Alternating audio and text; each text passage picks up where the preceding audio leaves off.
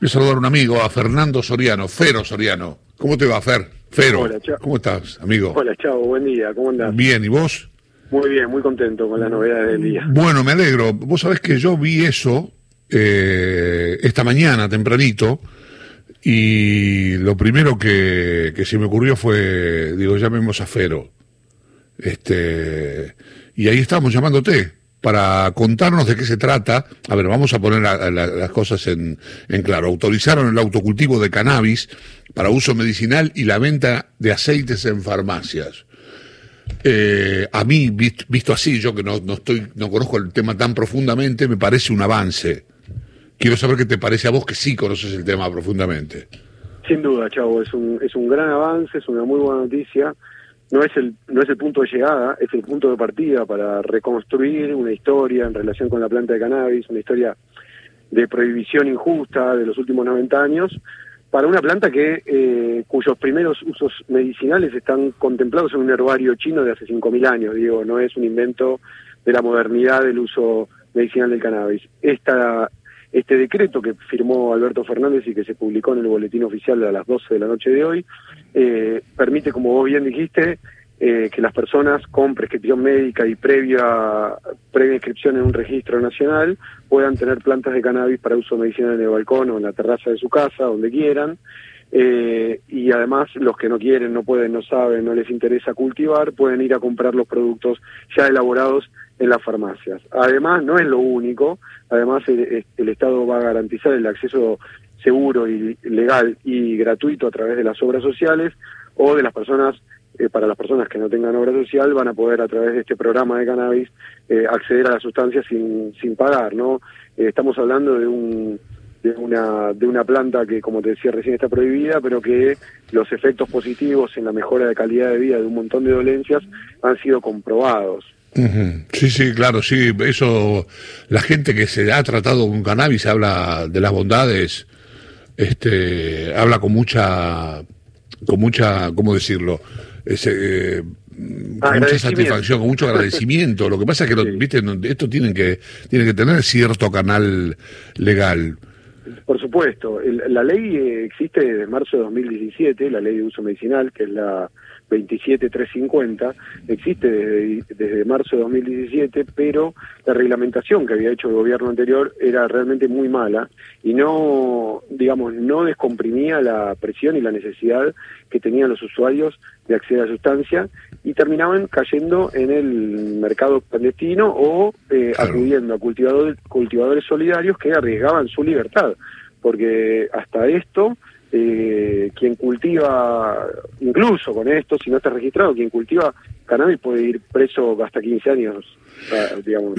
Entonces, Mm. eso era importante. Y la otra cosa importante era que la ley, hasta esta reglamentación, solo contemplaba la- el tratamiento de personas con epilepsia refractaria. Esta nueva reglamentación, este decreto, abre el juego para el resto de las dolencias y lo dice más simple, dice toda dolencia que encuentre en el cannabis una mejora en la calidad de vida. ¿Vos estás conforme con esto o crees que le falta o crees que es limitado o lo hubieses hecho de otra manera? Mira, creo que para el contexto, teniendo en cuenta cómo es la política, la rosca, la burocracia y las diferentes posiciones que hay en un Congreso, creo que por eso te digo que es un muy buen punto de partida. Hay temas que va a haber que discutir, por supuesto. Por ejemplo, ¿es necesaria la prescripción médica eh, para cultivar cannabis para uso medicinal? Yo tengo mis dudas. ¿Está la, la corporación médica preparada para recetar cannabis a la gente? Y Creo que no, creo que son pocos por ahora los médicos que están preparados y convencidos. Pero bueno, todo proceso, todo cambio cultural, digamos, eh, requiere un proceso. Claro. Te digo, hay un proyecto de la diputada Carolina Gailar, la diputada entrerriana, de Frente de Todos, que ya está en la mesa de entrada del Congreso y que seguramente se trate el año que viene. Es un proyecto de ley superadora, este, un proyecto integral donde ya habla más profundamente de cómo digamos, de cómo regular el uso médico y terapéutico de la planta y eso va a incluir, si se aprueba, por supuesto, ya otra otra con, otra solidez, ¿no? Incluso te hablo de, de la regulación del comercio, ¿no? Eh, pero pero bueno, yo creo que con esto ya se descomprime, la gente que cultiva puede cultivar sin miedo a ir preso y eso ya es una sí, es un avance. Un gran avance, sí, sin duda. Acá yo estoy viendo que hay un programa nacional para el estudio y la investigación del uso medicinal de la planta de cannabis, sus derivados y tratamientos no convencionales.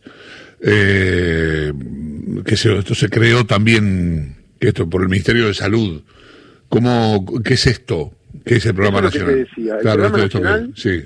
Es el que va, digamos, a coordinar y a, y a regular eh, digamos, el movimiento legal del cannabis para uso terapéutico. Es decir, van a, van a tener el registro de usuarios eh, y cultivadores, van a tener el, el, registro de las obras sociales que lo, que lo cubran y para las personas que no tengan obra social garantizarles el acceso, va a coordinar acciones eh, las universidades que investiguen, con el INTA, con el CONICET, con el Instituto Nacional de Semillas, porque ahora también, Chavo, lo que se viene es todo un desarrollo productivo alrededor de esto, ¿no?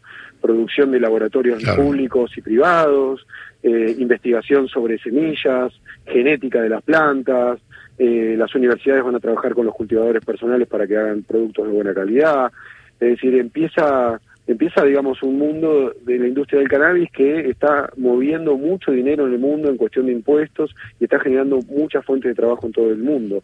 Así que ese es el fin del Programa Nacional del Cannabis, eh, que ya te digo, es como, digamos, un embrión de lo que yo creo, y esto estoy haciendo un poco de futurología o arriesgando un poquito, creo que lo que se va a venir en los próximos años.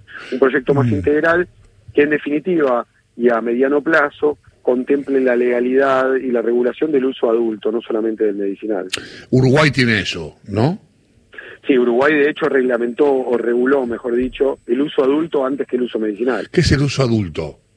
El uso adulto es el, uso que cualquiera le puede dar a la planta, no necesariamente con fines medicinales, lo que antes, o lo que muchos le llaman recreativo, que a mí no me gusta decirle recreativo, porque si yo vuelvo de laburar vos sabés que laburo mucho, vuelvo a casa de laburar y, y, fumo un, menos de un cigarrillo de marihuana después de cenar, ¿quién, ¿quién me puede discutir a mí que yo no le estoy dando un uso terapéutico, más allá de que no tengo una prescripción médica? Por lo tanto, me gusta decirle, o a muchos de nosotros que estamos en este tema, nos gusta decirle uso adulto porque tiene que ver con el uso responsable y con, digamos, una, un acto de justicia para con la planta, ¿no? cuya prohibición quizás es para discutir en otro programa, Chavo, pero cuya prohibición es este, muy oscura, ¿no? Y viene tiene digamos un origen un origen político y económico bastante oscuro, ¿no? Muy muy injusto, ¿no? Porque nadie te nadie te mete preso porque vos te compres un whisky y te lo abras antes de llegar a la, a la caja del supermercado.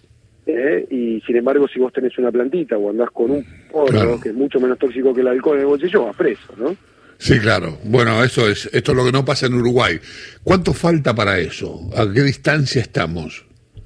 Yo creo que no estamos muy lejos. Acá tenemos una, una resistencia que en Uruguay no es tan fuerte, que es eh, la de la Iglesia Católica, eh, pero este, te digo más, yo creo que de acá a fin de año, probablemente a fin de mes, eh, algunos legisladores y legisladoras del Congreso de diferentes partidos presenten una, un proyecto de consenso para poder debatir en el Congreso la regulación del uso adulto del cannabis. No falta mucho, este gobierno tiene voluntad de mínima de que las personas que consumen o cultivan dejen de ir presas. Te digo, te doy un dato que es estremecedor, chavo. Eh, la mitad de las personas que están presas en cárceles federales lo están por violación de la ley de drogas y la mayoría de esas personas no están porque son narcotraficantes, sino que son personas que fueron agarradas por la policía bajo el la modalidad de tenencia para consumo. Es una locura que la persona esté presa por tener para consumir. Esto ya lo expresó así el presidente Alberto Fernández. Dijo, la gente no puede ir presa por tener marihuana. Bueno, ahora hay que ver si eso se define en el Congreso. Eh, Fero, siempre es un placer escucharte. Eh, ya nos juntaremos para hablar de fútbol en algún momento. Este, que sé que estuvo otra pasión. No, no, no, ya no en este caso verde, sino rojo. Eh, así que bueno, ya nos encontraremos. Te mando un gran abrazo y gracias por esto. Eh. La verdad que nos has enseñado a todos mucho. Gracias, chao. Un placer hablar con vos y hablamos pronto y nos vemos pronto. Dale, chao. Fero Soriano, Fernando Soriano, periodista. Eh, escribió un libro.